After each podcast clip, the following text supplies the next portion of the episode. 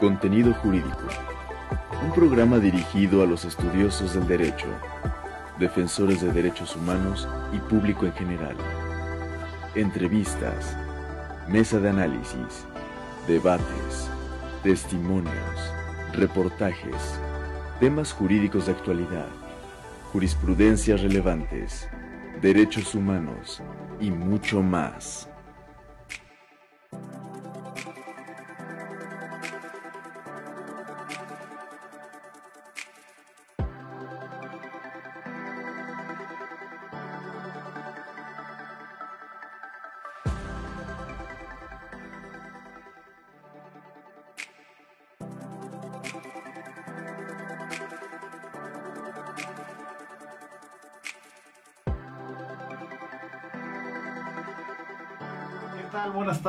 Nuevamente en una emisión más de nuestro programa Contenido Jurídico, un programa dedicado a los estudiosos del derecho, defensores de derechos humanos y público en general. Y hoy con un tema apasionante, como siempre, tenemos un gran invitado, José Ferreira, defensor de derechos humanos, y le cedo la palabra a mi buen amigo y compañero jurisconsulto. Muchas gracias. Quetzalcóatl Luna de Luna Quino Abogados. Muchas gracias por acompañarnos como siempre. Pues bueno, hoy estamos también con un tema muy interesante y tenemos un invitado muy especial. Él es el comunicólogo Sergio Aquino Cruz. Él es egresado de la Universidad La Salle, es licenciado en Ciencias de la Comunicación es perito en grafología, grafoscopía por el Colegio Mexicano de Grafología y Criminología y también es director y fundador del eh, Centro de Estudios Interdisciplinarios de la Ciudad de México, a quien le damos la más cordial de las bienvenidas para que nos hable del tema de hoy, que es la comunicación no verbal en los juicios orales. Bienvenido. Muchas, gracias, por acompañarnos. Bienvenido, gracias por acompañarnos. Muchas gracias. Pues bueno, vamos a empezar de lleno con las preguntas y este, te queremos preguntar, ¿qué es la comunicación no verbal? ¿Qué es el lenguaje no verbal?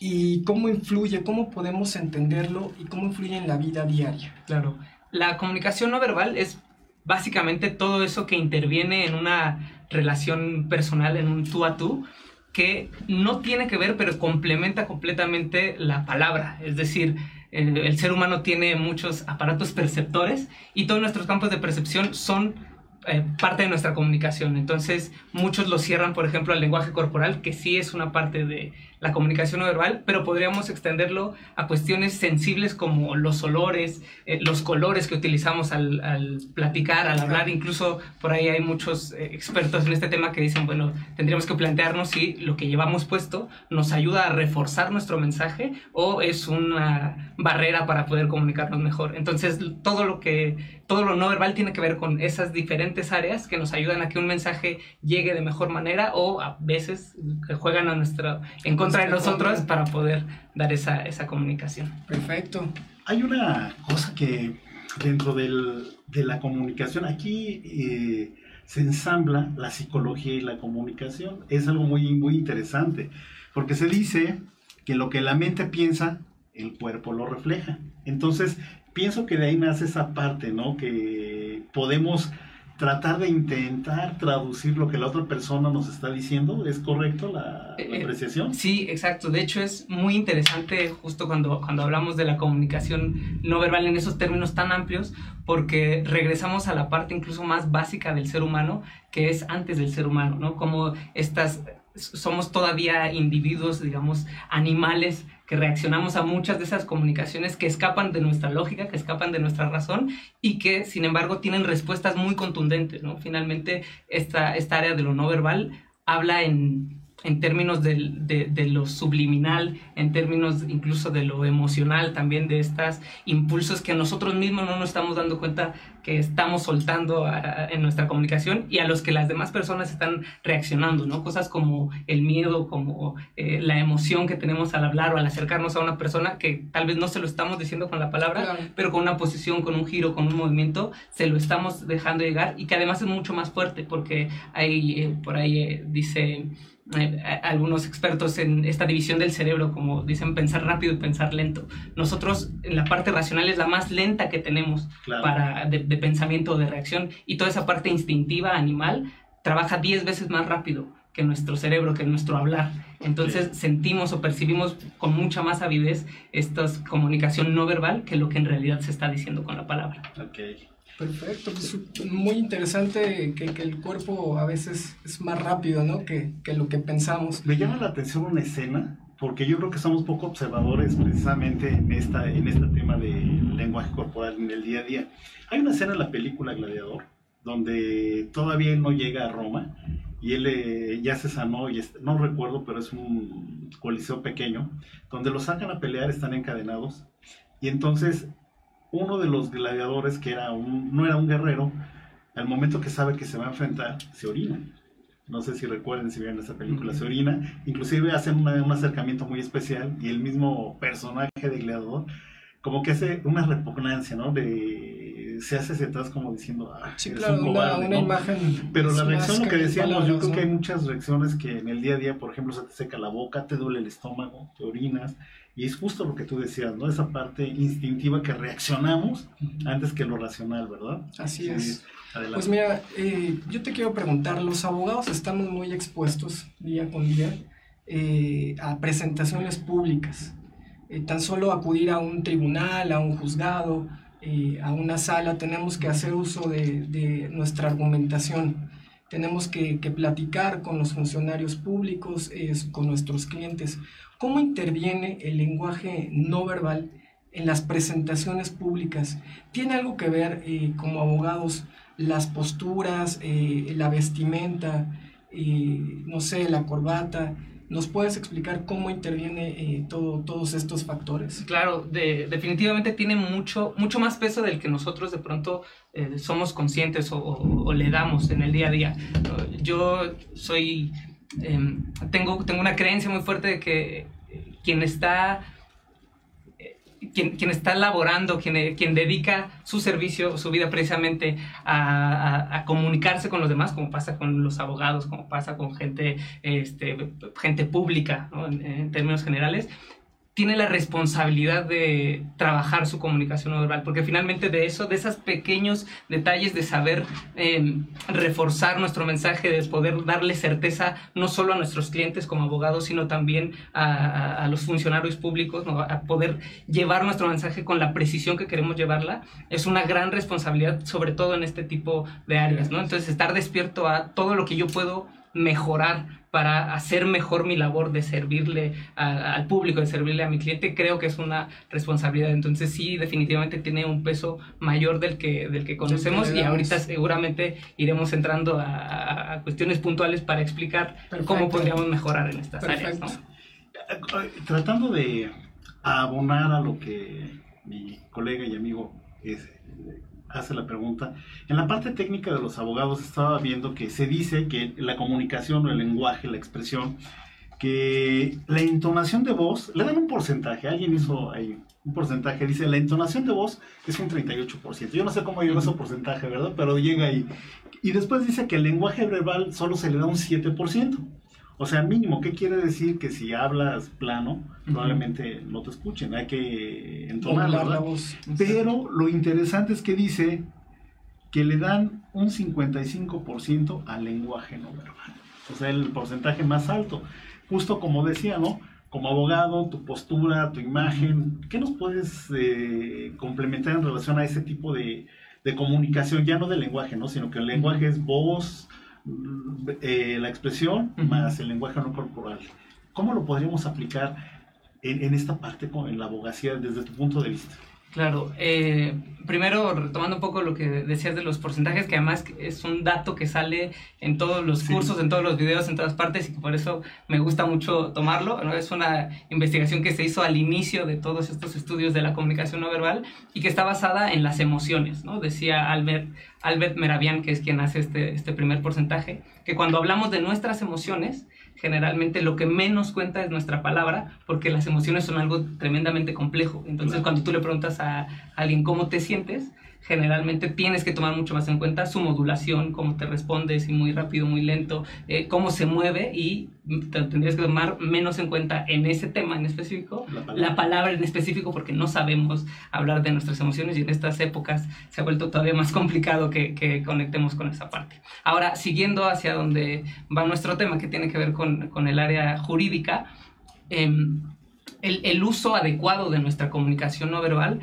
tiene muchos, eh, tiene como muchas ventajas, digamos, en, eh, en, el sentido de que finalmente, si, si, bien en el sistema tradicional todavía hay un trabajo que es muy por escrito, ¿no? que se llevan todas estas partes en esta área, eh, desde entrar al, al juzgado, desde saber comunicarse y relacionarse con la gente que está ahí y luego con tus clientes, te puede dar una gran diferencia, incluso uh, para la gente que nos esté viendo y que finalmente se dedica a estas áreas, sobre todo los litigantes. Díganme si no es una gran diferencia poder sentarte con tu cliente y no con las palabras, sino con tus movimientos, con tus entonaciones, con todo lo que no dices. Díganme si no hace la diferencia el poderle dar la certeza de que tú tienes el conocimiento suficiente para poder ayudarle. ¿No? y eso pasa en muchas otras áreas laborales. Te sientas a hablar con el mismo cliente, con diferentes habilidades personales a la hora de comunicarte, finalmente el cliente va a tomar su decisión, va a decir, bueno, me voy a ir con quien yo sentí esta onda que decimos como de química y cuestiones, todo eso es comunicación. Exacto, todo eso es comunicación no, verbal. Exacto, puede ser, y, y al final, por eso yo insisto que es nuestra responsabilidad, ¿no? Como quienes participamos en este tipo de, de labores, prepararnos y que nuestra habilidad en nuestra materia, pensemos sobre todo en esta parte del derecho, que nuestra habilidad en el derecho esté a la par de nuestra habilidad de comunicarnos, porque cualquiera de las dos disparidades es injusta. Como dices, puedo, puedo ser muy bueno para hablar y muy malo en el derecho, entonces estoy convenciendo a los clientes que les voy a llevar a un resultado al que no puedo llevarlos. Hay que compensar. ¿no? Y es lo, la misma responsabilidad que yo les pueda, que, que, yo tenga la habilidad de ayudarlos y que no sepa comunicarles y darles esa certeza de que yo sé cómo puedo ayudarles. Que tengo el conocimiento, las herramientas. Exacto, ¿no? tal vez solo soy tímido, ¿no? También como en esta parte de lo no verbal hay muchas áreas que tienen que ver con el desarrollo social, con el desarrollo de la autoestima, con el desarrollo cultural, que intervienen incluso más allá de nuestras habilidades, pero por eso es mi responsabilidad tratar de trabajar lo mejor posible de acuerdo a dónde estoy, a dónde quiero llegar y lo que puedo hacer para mejorar mi servicio a, a mi comunidad finalmente. Okay, perfecto.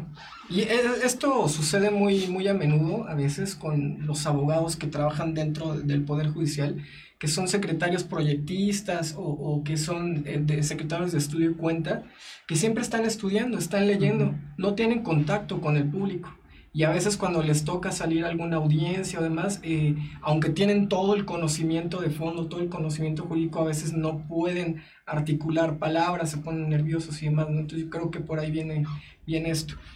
Eh, regularmente en las audiencias, en los juicios orales, eh, los abogados estamos sentados este, en una mesa Está, estás con tu cliente, en, en, la otro, en el otro extremo están los contrarios y tenemos a, al juez de, de frente.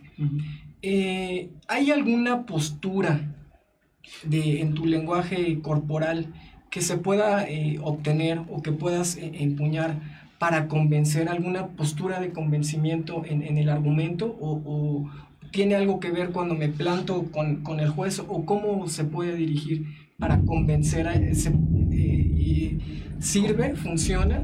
Sí, primero dividiría la respuesta en dos. la, primera, es cierto que hay algunas posturas que funcionan mejor. Les decía al principio que la comunicación no verbal funciona mucho en términos animales, ¿no? Animaloides, o sea, esta parte instintiva. Hay algunas posturas que a todos nos hacen tener una respuesta, ¿no? No es lo mismo eh, que yo me, me, haga pequeño, por ejemplo, eh, estando en, en, el asiento, cuando estoy precisamente o sea, me, en, una, atrás, en ¿no? una audiencia, exacto, si me voy para atrás y me hago chiquito, aunque esté escuchando y aunque mi postura es, este, digamos, atenta a, a, al juzgador o a quien esté tomando la palabra, finalmente eso digamos que debilita, ¿no? Mi, mi posibilidad para participar, mi posibilidad para acercarme y para dar el mensaje que yo espero, espero dar. Entonces, primero sí, hay algunas posturas que nos pueden ayudar y tienen que ver con los básicos, casi casi los de primaria, ¿no? Desde estar sentadito, derechito, porque incluso tiene que ver con la oxigenación, ¿no? Si yo estoy bien sentado, respiro mejor, oxigeno mejor y mucha de, de mi, mucha de mi capacidad racional tiene que ver con el oxígeno más que con otras partes. Entonces, si yo, estoy, si yo me encorvo, estoy respirando mal y estoy pensando mal, ¿no? O no estoy pensando con la claridad que podría pensar si cambiara mi, mi, postura. Entonces, primero desde lo que me sirve a mí hasta lo que estoy haciendo hacia allá afuera. Entonces, primero tener como esta postura, les decía, de primaria, tratar de tener las manos eh, a la vista de mi cliente, a la vista del juzgador, porque otra vez como animales, siempre eh, las manos son un punto visual importante, ¿no?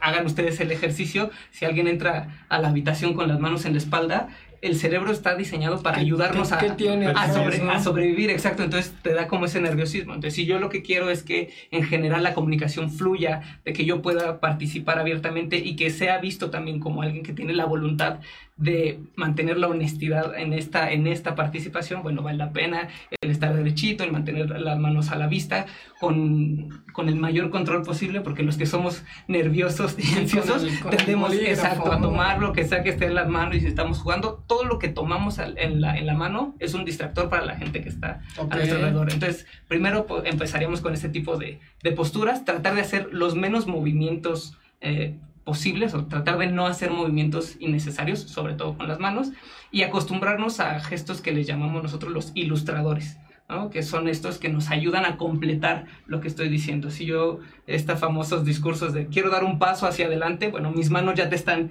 ilustrando el deseo de avanzar y tendría que haber congruencia, exacto, para, para mantenerlo, ¿no? Y solo utilizar mis manos para ser puntual en algunos momentos y no estar todo el tiempo manoteando porque eso, como ya les decía, distrae a quien me ve y puede restarme puntos, por así llamarlo, frente a la autoridad, frente a mi cliente, frente a la gente alrededor. Entonces, esa sería como una primera respuesta básica para, para iniciar cualquier conversación, incluso cualquier negociación, eh, también esta área de los abogados, lo que está por fuera de, del, del, área, exacto, es, ¿no? que parte también de este espacio, bueno, es, es eh, sería una buena postura para arrancar. La otra parte de la respuesta sería que cada situación es distinta.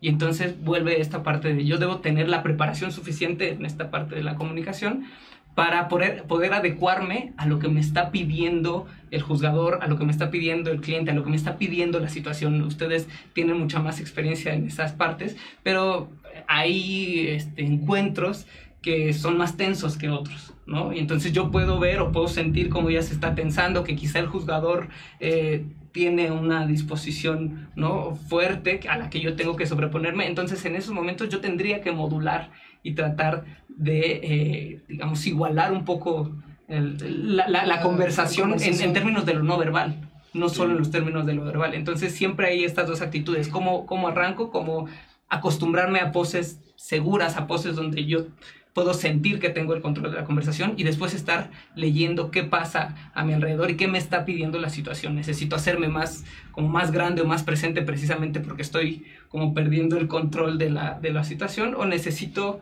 quizá bajar un poquito la energía precisamente porque hay mucha tensión en la sala y, y, en vez de confrontar, hay, hay sutilezas con las que puedo cambiar. Como, como ejemplo práctico y sencillo, siempre que yo llevo el pecho directamente hacia una persona, como seguimos hablando en este terreno animaloide, ¿no? crece la tensión entre esa persona y yo. Entonces, si yo estoy viendo al juzgador de manera frontal, ¿no? instintivamente, subliminalmente, es como... Exacto, es como si lo estuviera retando, ¿no? Y, tal vez yo lo, yo lo estoy haciendo por respeto. ¿no? porque quiero por tener la atención. Exacto, o por tener la atención porque quiero participar y él puede estar percibiendo esa sensación como de, de, reto que inconscientemente lo puede empezar a tensar. cuando yo con cualquier persona hago una ligera inclinación, trato de evitar que mi pecho vaya directo eso relaja la, la, comunicación. Entonces, insisto, hay que ver qué está pasando en la sala y qué puedo yo hacer para que la situación mejore en términos de comunicación, independientemente de la conveniencia o no.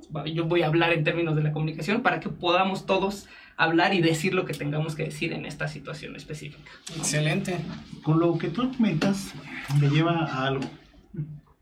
eh, ¿tú piensas que con esto, desde tu punto de vista, el derecho viene a una evolución, no sé, qué Quetzalcóatl, porque en el método tradicional el abogado era un todólogo. Él hacía los escritos, él hacía todo y, trabajábamos, o se trabajaba, perdón, de una forma, eh, vamos a decirla, solitaria, sin equipo, o tenías un bufete en donde todos eran especialistas. Y hoy en la oralidad yo lo veo como una oportunidad de trabajar en equipo.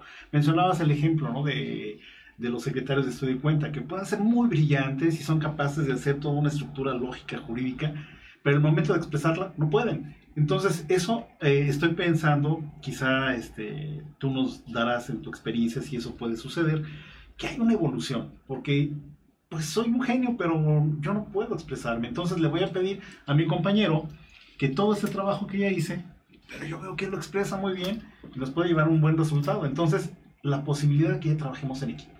Sí, definitivamente. Y esto nuevamente pasa en el área de, de, derecho como en algunas otras. ¿no? Al final nosotros hemos tenido esa oportunidad de, de consultar y de, de, apoyar a gente desde el área jurídica que se está metiendo a estos eh, nuevos esfuerzos de la, de la, oralidad y estos nuevos retos de la oralidad, como en otras áreas como los negocios y cuestiones de ventas y cuestiones personales. Y es cierto, también uno tiene que entenderse ¿no? y tiene que saber cuáles son las, las propias habilidades, desarrollarlas hasta a la medida de lo posible, pero también eso, saber hacer eh, equipo y saber como compartir los triunfos, ¿no? Que de pronto es algo que nos, eh, que nos, que nos cuesta trabajo, pero a lo que nos está invitando este nuevo tipo de, de, procedimientos, porque como bien dice, sí, yo veo que yo tengo que estudiar, estudiar y estudiar para más o menos tener una buena eh, habilidad y alguien que de manera natural ya lo tiene, ya lo, ya lo expresa, bueno, pues me puedo apoyar a que sea, sea, sea mi voz y también me puedo apoyar a ver qué está haciendo correctamente, ¿no? ¿Por qué logra ese convencimiento? ¿Por qué logra esa habilidad? con, con, la palabra y tener la humildad de decir, puedo alcanzarlo. De romper o... ese celo profesional que siempre ha existido entre los abogados, ¿verdad? De que yo no te digo porque me costó trabajo aprender. Y ahora no hay más en la realidad. Es una suma de habilidades. Definitivamente, incluso por ahí que mencionaban algunas eh, citas de, de, películas y de nociones, por ahí, tenemos una de, mm, eh, se llama Saul, Goodman o Better Call Saul. ah, sí. Saúl. Exacto, a Saúl, ¿no? disculpen la, la, publicidad, pero pues les, invito a que le echen un vistazo porque precisamente en uno de esos eh, capítulos él está tratando de captar a un cliente. ¿no? Y lo que les decía de la comunicación no verbal se ve expresado totalmente en ese, en ese espacio porque, bueno, él para captarlo lleva a sus clientes a una como un comedor, digamos, ¿no? A un restaurante así, casi, casi de comida rápida, porque pues en esos momentos es lo que él puede costear, ¿no? es, su, oficina y de donde él está pudiendo este, tomarlo. Entonces habla con sus clientes, les plantea una estrategia tremenda y los clientes están convencidos de que la estrategia es adecuada, ¿no? Y al final le dicen, ¿sabes qué? Nos encanta lo que nos dices, pero no vamos a contratarte porque tú te ves como el tipo de abogado que contratan los culpables. Y le dice, mira dónde nos está citando, mira qué estás haciendo, mira cómo estamos hablando a hurtadillas y esa sensación que nos das de inicio no nos gusta para seguir adelante, ¿no? Y al final estas personas se van con otro despacho grande, grande, grande, que usa exactamente la misma estrategia, pero con la diferencia de que da la imagen, exacto, y que es cosa de todos los días, ¿no? Que no es tan, tan ficticio, pero otra vez viene al caso un poco de todo lo que comunicamos desde los espacios en donde estamos recibiendo a las personas, desde las cosas, los movimientos y las actitudes que estamos teniendo en el día a día y cómo con esos pequeños ajustes quizá podríamos mejorar nuestra manera de servir y de ayudar a las demás personas. Perfectísimo. Pues bueno, tenemos varias preguntas, pero parece ser que tenemos que ir a, a un corte.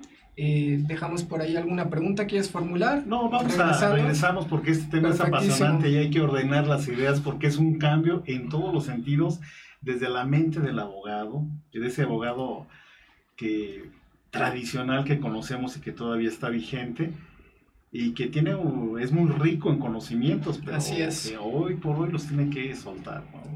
Digo, para que no se pierda la cultura. Yo se voy a dejar una, una pregunta al aire para cuando regresemos.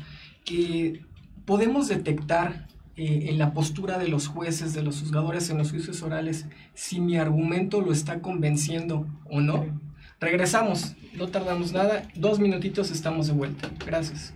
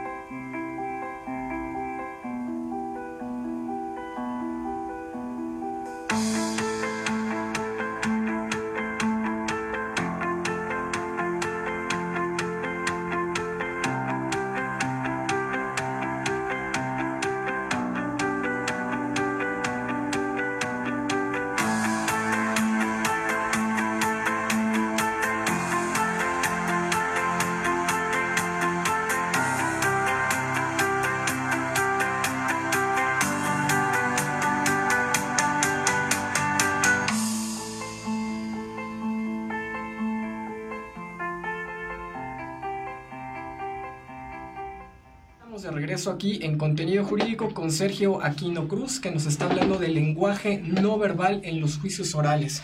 Y pues bueno, regresamos con la pregunta que dejamos al aire. Yo, eh, ¿cómo puedo saber si estoy convenciendo al juez eh, con mi argumento dentro de una audiencia?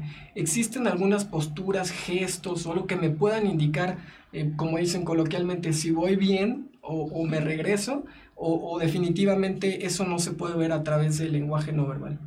Sí se puede ver, sí hay forma de, de tener, digamos, ir leyendo al, al juzgador, a, a las personas enfrente de nosotros, siempre con la salvedad de, nuevamente, que cada persona es, es, es distinta y hay que, sí hay que pensar que en, en, el caso específico de los jugadores, pues son personas que se enfrentan a este a esta, a esta labor, a estas, al argumento diario. Entonces, digamos que ya están curtidos también, ¿no? O sea, son personas que ya saben modular mucho mejor, generalmente saben modular mucho mejor sus respuestas conductuales y, no dar tantas pistas, pero sí, siempre hay una posibilidad de tratar de hacer un, escaneo como datos generales para hacer este tipo de, de búsquedas. Nos iríamos a lo que se hace normalmente, en, digamos, en el ABC del, del, del FBI, por ahí es un eh, son algunos temas que, rescato de Joe Navarro, que les invito a buscar su trabajo, que él básicamente, eh, sobre todo en, la parte del, rostro,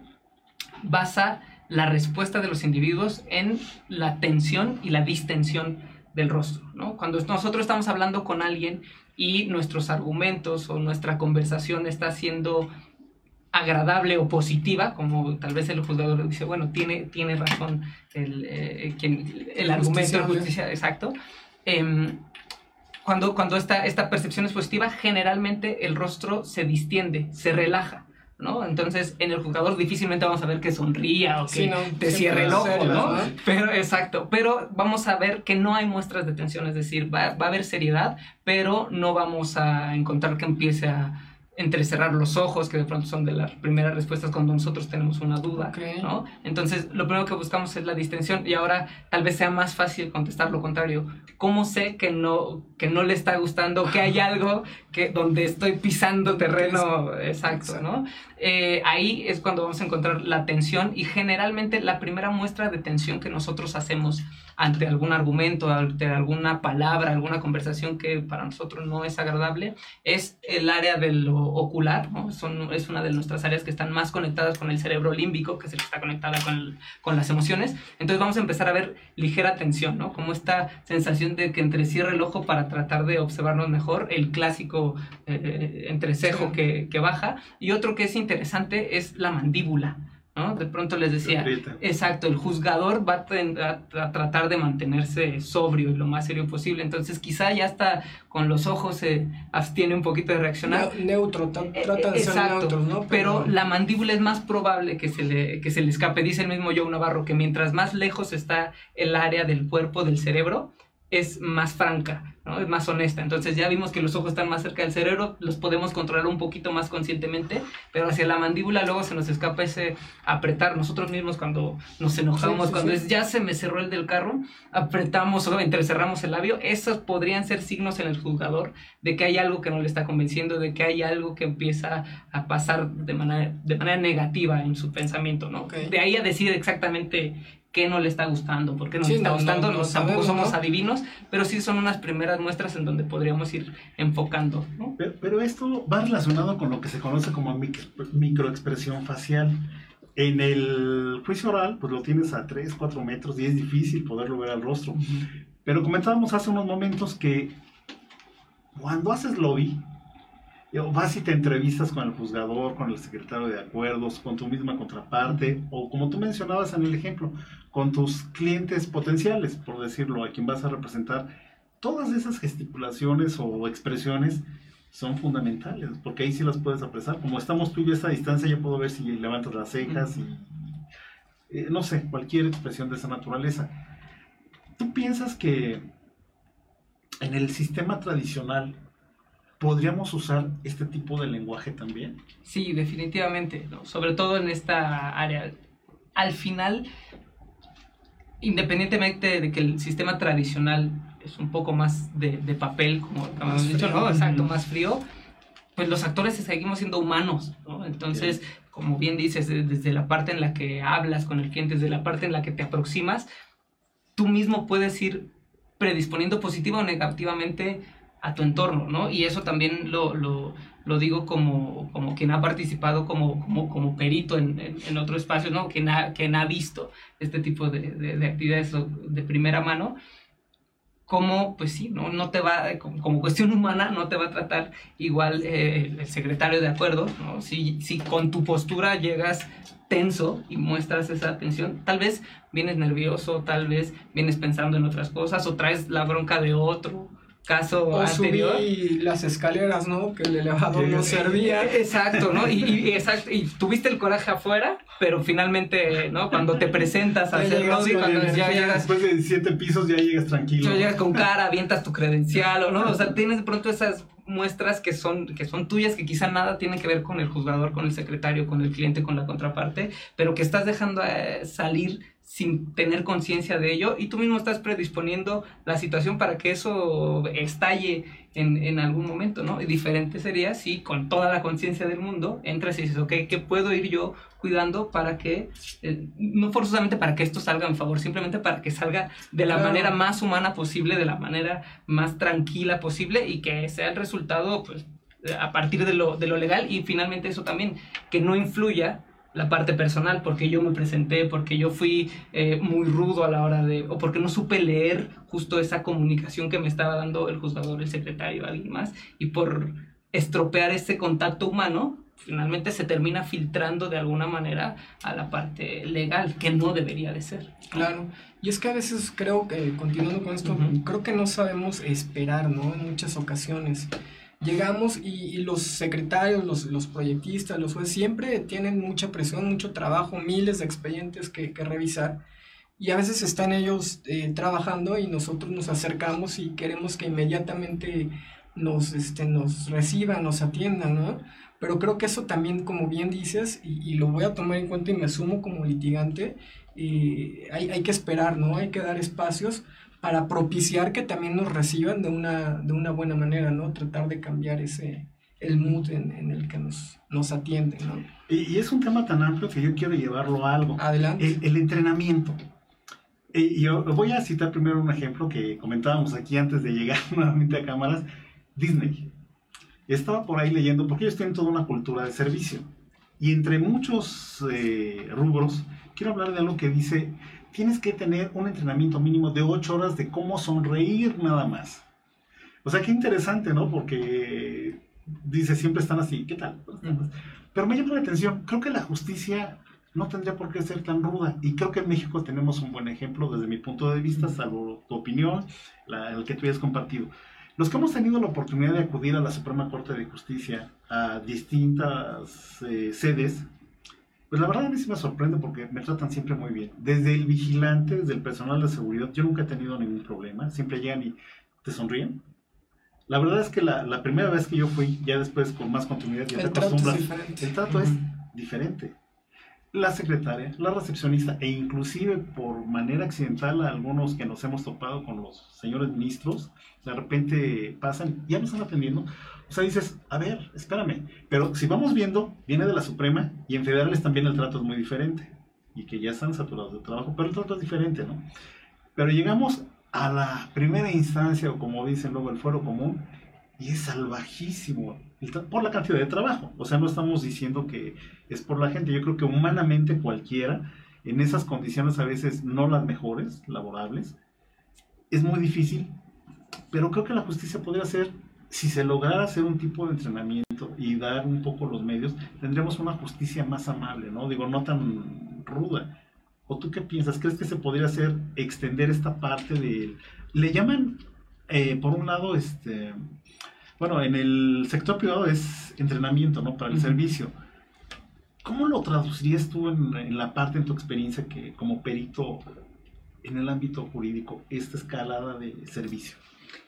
Sí, es, es de hecho justo uno de los temas que, que a mí me, me, mantiene en toda esta área de la comunicación no verbal, porque este tipo de, entrenamientos, este tipo, yo diría, de visiones, ¿no? digamos, este, corporativas en el término privado, pero de, visiones amplias ¿no? en, cualquier eh, órgano, eh, para mí es una búsqueda por rescatar lo humano de justo este tipo de, de instituciones y entonces dejarlo de lado también para mí es dejar de lado la humanidad de quienes participan en todo el espacio, desde eh, quienes están de uno o del otro lado de la oficina, de la ventanilla o del, del, escritorio. Entonces, sí creo que, que sería eh, importante y sé que se están haciendo esfuerzos también en, en el espacio de eh, de, los juzgados, ¿no? En este, fuero, en este fuero común. Sé que están haciendo esfuerzos, pero definitivamente falta crear como esa cultura de, de servicio, porque inevitablemente cuando cualquier persona se, se, sienta a trabajar en su lenguaje corporal, lo que encuentra primero es a sí mismo. Encuentra por qué me muevo como me muevo, por qué reacciono cómo reacciono, porque estoy acostumbrado a pararme así, ¿no? A quién estoy enfrentando desde hace mucho tiempo, o por qué me da miedo aproximarme a las demás personas. Entonces, ese primer proceso de enfrentarte a ti mismo abre la puerta inevitablemente a conectar mejor con las personas. Entonces, incluso en un ambiente tan saturado, ¿no? tan, tan difícil en, la cuestión de, como del, del, estrés que se vive normalmente en estos espacios, si tú le das una preparación mínima, un acercamiento a estas personas para que se entiendan, se vean y, se vean reflejadas, sobre todo en las personas a las que están todos los días atendiendo, a las personas con las que están todos los días interactuando, va a obligar a que su actitud cambie.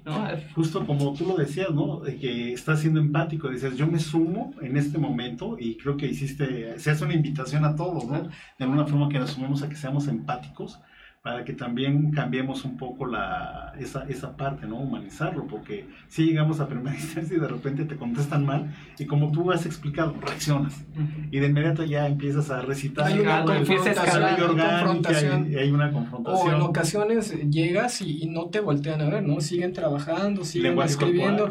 dígame, dígame, yo lo escucho, entonces es, que lo no me presta atención. No me presta atención, a veces el litigante lo que quiere es sentirse escuchado y visto, ¿no? Es que, que sepan cuál es tu, tu, asunto, ¿no? Pero pues bueno, a veces no, no sucede en, todos los casos, ¿no?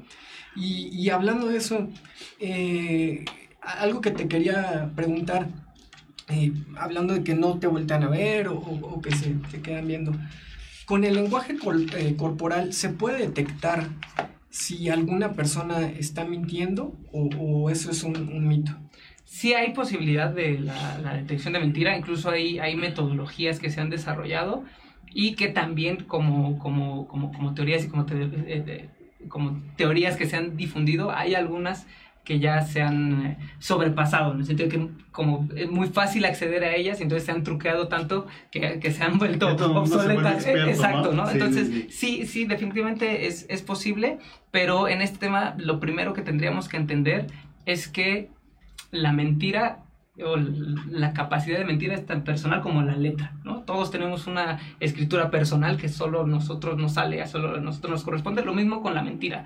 Todos mentimos de manera distinta. Entonces, por eso sacar como un manual que de pronto es eh, lo, que, lo que sucede en algunos en algunos ámbitos, en algunas áreas, ¿no? Que dices, si está volteando para la derecha, si está viendo hacia la izquierda, si ya guiñó el ojo, exacto.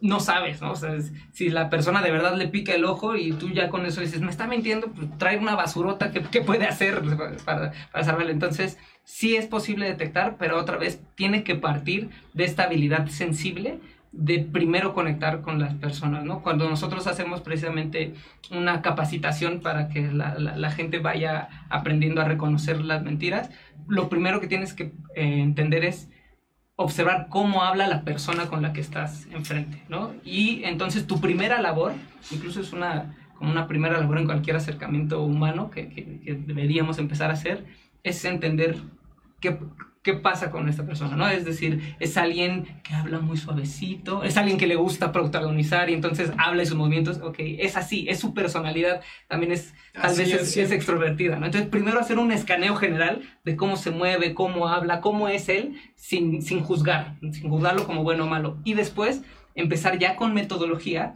a aproximarnos de acuerdo a la información que nosotros estemos buscando específicamente, ¿no? Esto pasa en el, en el día a día, vean, por ejemplo, en el, en el niño cuando hizo la tarea o cuando le pregunta la mamá, ¿ya hiciste la tarea? Y estaba jugando muy contento y cuando le preguntan, ¿ya hiciste la, la, tarea? De repente se engarrota, ¿no? Entonces, de manera natural, el niño estaba feliz, pero cuando se toca... No contestó, pero... Cuando se toca un tema en específico, cambia su ritmo, cambia su forma de hablar, su forma de moverse, y eso puede ser un mejor indicio de una mentira o de falsedad que si volteo a la izquierda, volteo a la derecha. Entonces, la, voltear a la derecha, eh, ¿cómo lo relacionan? ¿Nos puedes explicar eso, lo del voltear la derecha? Sí, es que es como uno de los mitos más, más comunes y generalmente la, gente que llega con nosotros a, las, a, las, clases, exacto, dicen, es que yo ya vi que si volteas a la derecha estás eh, inventando y a la izquierda estás diciendo la verdad y no siempre, ¿no? O sea, generalmente tiene que ver con nuestro cerebro dominante o con nuestro hemisferio dominante regularmente los que somos diestros. Buscamos en la parte izquierda de nuestro cerebro. Recuerden que nuestro cerebro está cruzado. Los cables están cruzados. Entonces, si yo soy diestro, seguramente cuando busque información en mi consciente, en mi inconsciente, voy a, a, tender a girar hacia la derecha la vista porque es como, piensen en el, en el, cerebro como si fuera una habitación oscura y entonces los ojos están dando luz a ciertas áreas. Cuando yo volteo hacia una parte, estoy dando luz al área donde generalmente utilizo, donde, ¿no? A la, más fuerte porque es mi derecha, entonces lo voy a estar buscando. Y si no, voy a girar los ojos para buscar en otra parte y encontrar, llegar a un recuerdo más emotivo que racional. ¿no? Ya nos meteremos más adelante. Con esto, para que luego no, no nos digan que no eh, involucramos al género. Mito o realidad las mujeres son más hábiles para leer el rostro. Es una realidad, y no solo para leer el rostro, en realidad para, sí, aguas, para, eh, para la comunicación en general. Ahí hay, se han hecho muchos eh, experimentos y evaluaciones a lo largo, sobre todo de los últimos 60, 70 años, que es cuando todo este tema ha empezado a surgir y se ha llevado ya como a la parte seria, ¿no? a la parte científica, a la parte incluso neurocientífica, ¿no? Y justamente en esta área de lo neuronal se ha descubierto que las mujeres tienen aproximadamente 16 a 18 áreas del cerebro dedicadas a la comunicación, a, la, a la entonación vocal, a los movimientos, a leer la cara de la persona con la que está hablando y a reproducir mensajes, a incluso el olfato. Tienen 16 áreas. Y los hombres, hasta donde se ha estudiado, eh, exacto, disculpen Si, si, les, si, les, duele, pero se dice que los hombres tienen alrededor de 7 a ocho áreas del cerebro, ¿no? Entonces hay una disparidad muy amplia y también por eso es que generalmente en la conversación entre géneros se ve muy claro como el hombre tiende a ser como más parco en, sus respuestas. Y, porque cuidamos a veces. Eh, exacto, y porque tenemos menos recursos, menos habilidades, menos, ¿no? menos habilidades para hacerlo y, y, la mujer tiene una necesidad de, pero ¿qué te dijo? ¿Pero qué olía? ¿Pero cómo se veía? ¿Pero cuáles eran los colores? Y ella tiene la, la, percepción. Y ella tiene la capacidad de percibir todo eso que de pronto a nosotros se nos escapa porque tenemos más cerrado. Incluso el, campo visual del hombre es mucho más cerrado que el campo visual de la mujer de manera anatómica, de manera natural. Sí, es, es muy real. Eh, a veces dices, no, no sé, ¿cómo te fue? Bien, pero ¿cómo bien, no? O algo así. Sí, sí, tiene necesidad. Platícame. Ah, pues me dijo que sí, todo estaba bien y ya. Bueno, vamos a otro corte, eh, nos tardamos un minuto y regresamos con, con este tema.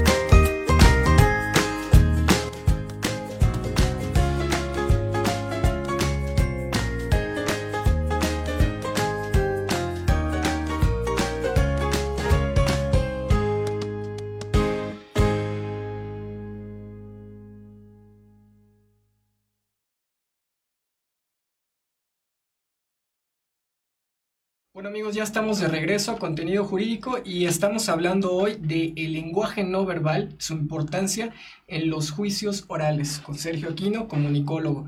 Y pues bueno, tenemos varias preguntas. Hay por aquí alguna de Ana Claudia Rodríguez. Nos pregunta, ¿un abogado está entrenado o le dan alguna inducción y o curso de lectura eh, de posición y movimientos o de lectura de rostro o movimientos corporales? Pues generalmente, lo hablo incluso desde la experiencia de quienes nos han visitado para, para, tomar cursos, capacitaciones o incluso para consultorías, me ha llamado mucho la atención que en los últimos años ha llegado mucha gente, tanto litigantes o practicantes, como gente eh, en particular del tribunal local. ¿no? secretarios de acuerdo, jueces o gentes, eh, personas involucradas en esas áreas que están muy preocupadas porque se dan cuenta que es algo que necesitan reforzar y por conversar con, con, ellos y con gente alrededor, me han dicho que no siempre se les da esa capacitación, ¿no? Ahora que vienen los juicios orales, se están haciendo muchos ejercicios en las universidades, en los cursos y en todas estas áreas para argumentar, para hablar, para poder desahogar las pruebas en el espacio oral, pero de pronto no se ha dado todo el peso que se le podría dar a cuestiones como nos preguntan aquí, que si la postura, que si el tono de voz, que si... De pronto yo sé que, puede sonar muy, em, como muy básico, muy superficial, pero también esta parte del, del, del atuendo, ¿no? Por que estoy también diciendo con lo que llevo puesto, con cómo me muevo, con incluso los, los, colores. Eh, somos, color también Exacto, somos tremendamente sensibles al, al, color y por eso para mí se me hace insólito que no lo utilicemos a nuestro favor, ¿no? Insisto que nosotros hemos apoyado de pronto a, a muchas personas alrededor de estas áreas, pero piensen simplemente que no es lo mismo ir a hablar, por ejemplo, eh, con niños, ¿no? Para quien se especializa en este tipo de áreas. Imagínense si yo como abogado o como este, psicólogo que estoy interviniendo en un caso que tengo que de alguna forma entrevistar a un menor de edad, ¿no? Si mi atuendo es demasiado fuerte, imagínense que yo voy... Se me impongo el juez con la toga. E, exacto, y yo mismo que se supone que debería ser un auxiliar en, en esta administración de justicia, voy con una postura y colores que no favorece mi comunicación con el niño, que lo espanta más, puede cambiar radicalmente. Así yo me tomo la delicadeza a quizá utilizar colores un poquito más, más suaves, más sensibles, más cercanos a él, sin perder la formalidad, ¿no? Sin quitar el respeto que se le debe de tener al proceso, a la institución, al espacio, pero pequeños cambios como esos, no solo con los niños, sino con los adultos, pueden ayudar a que todo transcurra de mejor manera. De hecho, eh, eh, algunos jueces, nuestros amigos jueces, eh, que en materia familiar nos han comentado que para platicar con los menores, salen de su escritorio, se sientan con ellos en la sala, a veces se quitan hasta la, la corbata, se, donde se reban y, y, este, si tienen algún juguete, juegan con ellos, ¿no? Porque es más fácil entablar eh, eh, empatía, empatía con ellos, ¿no? Sí, bueno, la comunicación, ¿no? Que es, es una necesidad humana y pues difícil, ¿no? Para todos, porque finalmente nadie nos enseña a comunicarnos, no, no, como lo vemos como un proceso tan natural de nosotros, nos olvidamos a veces que la comunicación es fundamental para el desarrollo humano. Así es. Para, es más, hasta para la paz social. Y lo, hacemos tan cotidianamente que creemos que no puede mejorar, ¿no? Es como, ah, pues ya me sale ya con eso. Y no nos damos la oportunidad de, de, hacerlo mejor. Como respirar, ¿no? Pensamos que es pues natural. Ya, sigo, vivo, ¿no? Pero ya cambiar tu salud por una mejor y Si, lo, si me lo permiten, eh, en respuesta a lo que nos estaban eh, preguntando, eh, cuando estudié en la universidad, que ya tiene muchos años, pues bueno, no existía la materia de juicios orales porque evidentemente los juicios orales en México no, no existían. Hoy en día en las universidades ya está implementada la materia de juicio oral. Sin embargo, eh, no les enseñan tal cual posturas eh, y eh, formas, ¿no? Les enseñan fondo, argumentación. Eso es lo, que quisiera aclarar, que se les enseña el fondo, la argumentación, la, forma de expresarse o conducirse a veces con, los jueces. Pero no en todas las escuelas está, está la materia. A veces hay, hay alumnos o hay jóvenes que llegan y se presentan ante un juzgador o ante un secretario hablándole de tú, ¿no? entonces ah, eh, vemos que también, bueno, eso es cuestión de, de respeto y, educación, ¿no? Que valdría la pena ya que las universidades las pongan en las optativas, ¿no? Porque siempre hay Así unas materias optativas y que sería un buen modelo de la comunicación. Exacto. Porque sí, en la formación de derecho no te dan muchas herramientas. O bien que adicionalmente tomen cursos, como en tu instituto, tu- eh, en tu escuela, eh, de preparación eh, para, para el lenguaje no verbal, que nos, nos sirve demasiado. No, yo sigo impresionado porque ya ves que llegó el tema eh, en esta parte de las habilidades que tienen nuestras compañeras, que tienen más habilidades eh, y... 7 sorprendente, contra ¿no? 16, ¿no? Sí, Sí. no, imagínate. O sea, compañeros, auditorio, por favor, no se metan en problemas. Nos sirve de práctica, practiquen con sus novias, esposas, mamás, los interrogatorios, porque los van a confesar. Sí, definitivamente. Porque eh, decía por ahí la teoría, ¿no? Que precisamente el bebé, ellas, eh, por su parte materna, esa, siempre ven el rostro del bebé ellas pueden percibir toda la, la parte, ¿no? Hasta el oído, que lo tienen muy bien agudizado. Entre varios bebés, ellas distinguen perfectamente cuál es el, El sonido suyo. del suyo, ¿no? Y dices, bueno, a lo mejor nosotros con 10 bebés al mismo tiempo, no sé Sí, qué. no, no. no, este, Sí, y, y esa es una de las, de las áreas, ¿no? Digo, Y porque hay más juezas hoy en día, ¿eh? Y por eso va el tema, eso, ¿eh? justo. O sea, precisamente hay más juezas, entonces creo que hasta la técnica de comunicación en la oralidad tendría que ser diferente. Claro, porque eh, lo, justo lo que decías, ¿no? De, la- de las juezas y en general este ámbito femenino tienen una sensibilidad desarrollada, ¿no? no ya no es esto que se le llamaba antes ciegamente el sexto Intuición. sentido, la intuición femenina, así como si fuera algo etéreo. Ahora se ha visto que es de verdad, que tienen más habilidades, por ejemplo, para la, la modulación vocal, ¿no? Se dice que la mujer puede lograr hasta cuatro o cinco tonos diferentes eh, al, al hablar y que los usa cuando está cambiando de tema o cuando te está diciendo, porque tu primo dijo tal y luego tal, tal", y entonces ella está haciendo seis, seis tonos de voz diferente y puede reconocer esos seis voz- tipos de voces diferentes, pero el, el hombre generalmente llega como un tope a los tres, cuatro tonos de voz y ya es un hombre que ha desarrollado su habilidad Sí. vocal. y su- Digamos que exacto, uno, así dos, es el, uno máximo. Exacto, ¿no? es el que más, más avanzado. Y entonces si esto lo llevas a áreas, por ejemplo, como, como el, el derecho, pues sí, la juzgadora tiene más habilidad ya neuronalmente, naturalmente, para reconocer, ¿no? Cuando algo está pasando, cuando eh, la otra parte está dudando, cuando hay información que ya se está saliendo de lo, de lo veraz, ¿no? Y que está, eh, lo que decimos coloquialmente, cuando él están queriendo echar choro, ¿no? Tiene muchas más habilidades para reconocer y para volver a encaminar y, o para no caer tan abiertamente en, Claro, ese, en ese caso. Exacto. Y justamente eh, hablando de juzgadoras, eh, pregunta eh, una, una jueza que tenemos también en el público, nos dice, como juzgadora, ¿en qué, eh, en qué me puedo eh, observar, qué puedo observar o en qué detalles de la comunicación visual eh, no verbal puedo poner mayor atención para detectar si un testigo o un perito me está mintiendo o me está diciendo la verdad? Perfecto. Aquí yo me iría sobre todo a la parte de la congruencia. La congruencia entre lo que dice y lo que hace, lo que expresa con el resto de su cuerpo. Y de esa, esta parte de la congruencia va a ir muy vinculada con, con el ritmo y la, la sincronización. Esa sería como la primera forma de, de lograrlo y les pongo algunos ejemplos.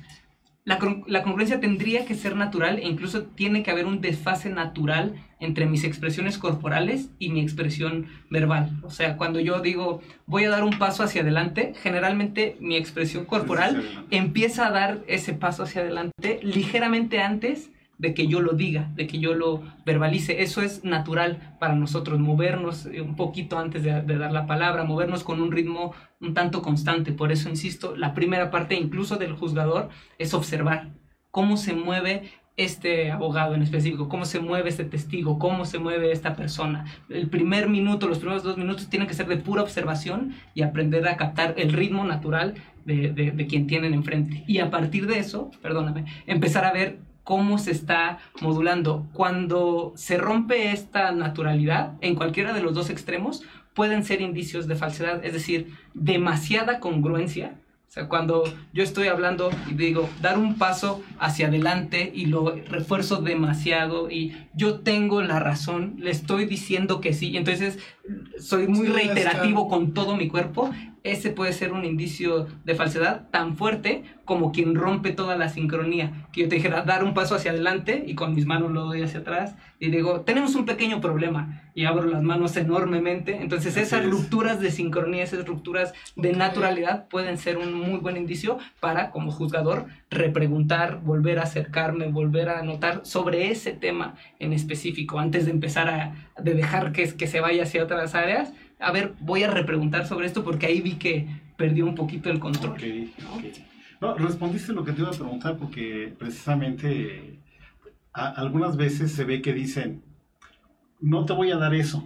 O sea, estás asintiendo y sin embargo estás diciendo que sí, ¿no? Y yo creo que los hijos son expertos en eso, ¿no? Ya cálmate, no te lo voy a dar. Ya te dije que no te lo voy a dar. Y estoy diciendo que sí. sí, los niños dicen.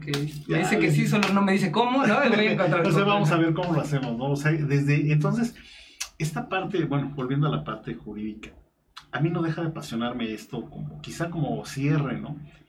Que pudieras ampliarnos un poquito más. No sé si tengamos otra pregunta. No, ya, ninguna. La evolución yo sigo apasionado por el tema de la evolución en el derecho. ¿Cómo podrías tú cerrar este programa con tu experiencia, con tu óptica, como perito? ¿Qué podrías aportarnos como en esta parte de la evolución del derecho?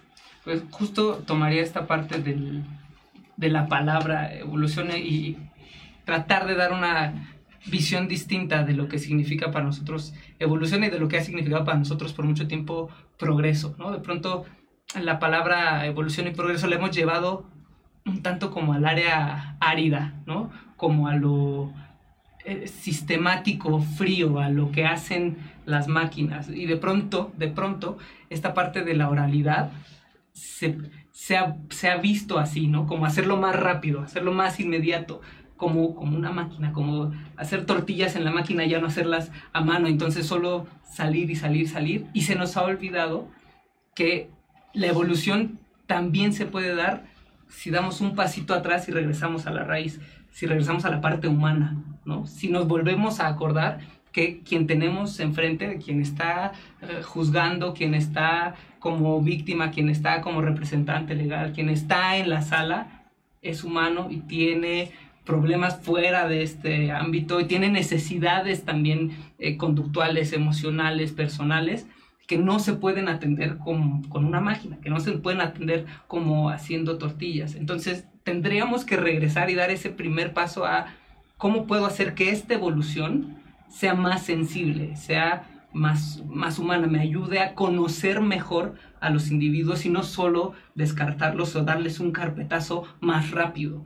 Por eso, eh, eh, para mí es fundamental este tipo de preparaciones que podemos hacer desde leer un libro, ¿no? No, no tiene que ser forzosamente un curso o, una materia, es como decir, como no me lo dieron en la escuela, pues yo creo que el derecho no tiene que ver con la comunicación no verbal. Bueno, pues ya, ya veo que todos los días me comunico con alguien, entonces regresar a eh, cómo puedo hacer para sensibilizarme mejor, incluso con mi propio representante y ustedes, ah, o representado, perdón, y ustedes me dirán qué tan peligroso es que no sepas toda la verdad detrás de un juicio o de un asunto que tú vas a llevar, porque no te diste el tiempo de escuchar verdaderamente a la persona, porque tú dijiste, bueno, pues ya me cayó algo más y pues lo voy a representar como haciendo cualquier otra cosa y vamos para adelante y no sé en realidad en qué me puedo estar involucrando. Entonces recordar que, que, que primero somos personas y después somos clientes, después somos jueces, después somos secretarios, después somos abogados, ¿no? Es lo que pienso yo, nos puede ayudar a tener una evolución más sustancial, una evolución más verdadera y un progreso más, más real, ¿no? creo que un, progreso más deseable. Sí, porque en la práctica chocan la, la, eh, la psicología y el derecho chocan muchas veces. Y ambas materias estudian la conducta humana, casualmente, pero el derecho es muy técnico, ¿no? Así y, es. Y luego hay esa contraposición, y esta es una oportunidad, así como tú me lo, lo, lo acabas de explicar, yo le, no sé, salvo tu mejor opinión, con la experiencia que tú tienes en, en la práctica, ¿estaríamos hablando de la humanización del derecho? ¿De la práctica judicial? ¿O cómo le podríamos, eh, en tu experiencia, en una síntesis cerrar y decir? Yo creo que sí sería humanización del derecho y sería eh, ver a las personas más, más eh, escucharlas más a fondo, ¿no? Porque a veces también como, como litigantes tenemos que aprender a leer a nuestros clientes cuando llegan, porque a veces no sé si me están diciendo la verdad o me están mintiendo, ¿no? Entonces yo creo que hay que humanizarnos más y sensibilizarnos como, como prestadores de, de servicios. Pues bueno, ya llegamos al final. dejamos las puertas abiertas para que nos visites eh, próximamente y a ver si nos puedes platicar también en tu experiencia como grafólogo y grafoscopía, eh, la detección de las mentiras a través de la escritura, la, la personalidad de, cada, de cada ser humano a través de, su escritura, eh, qué, nos, qué nos dicen a través de ello, ¿no? el análisis de las firmas. Muchas gracias. Mientras tanto, pues bueno, eh, el colectivo de una sola voz te hace entrega de este diploma. Le damos un reconocimiento por su asistencia a nuestro programa Contenido Jurídico en gratitud por su valioso tiempo. Y pues muchas gracias a todo nuestro auditorio, a todas las personas que nos siguen. Los esperamos de nueva cuenta. Dentro de 15 días. Nos vemos con temas interesantes. Muchas gracias. Hasta luego. Hasta luego.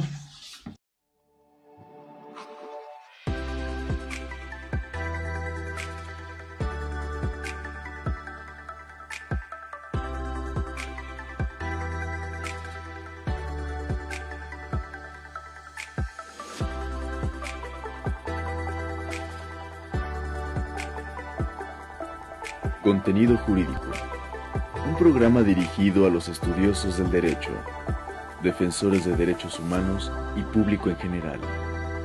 Entrevistas, mesa de análisis, debates, testimonios, reportajes, temas jurídicos de actualidad, jurisprudencias relevantes, derechos humanos y mucho más.